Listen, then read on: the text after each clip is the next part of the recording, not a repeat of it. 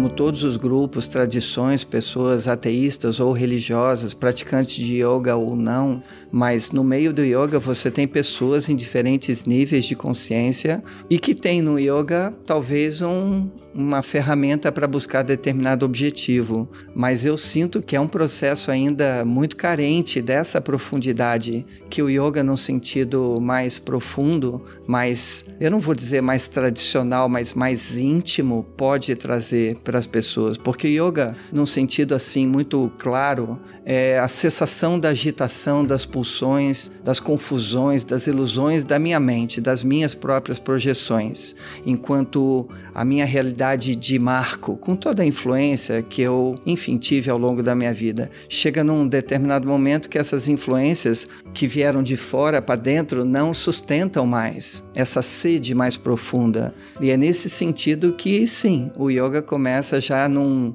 numa condição talvez mais de verticalizar a experiência, a vivência humana do que necessariamente a gente ficar buscando um estilo de vida mais saudável, aonde eu tenho um corpo e uma mente adequadas, enfim, que me dão qualidade de vida. Eu não acho que o yoga é uma busca de qualidade de vida. A consequência pode ser uma qualidade de vida, sim, mas a a meta é isso, é eu sair, me libertar das agitações da minha mente, da egoidade do meu ego e ter uma percepção de vida mais ampliada, ter um coração mais aberto, o coração espiritual, do momento que a minha mente de fato se aquieta e eu me liberto dessas pulsões naturais de qualquer ser humano e consigo ter uma percepção mais profunda, mais ampla, mais integral da vida.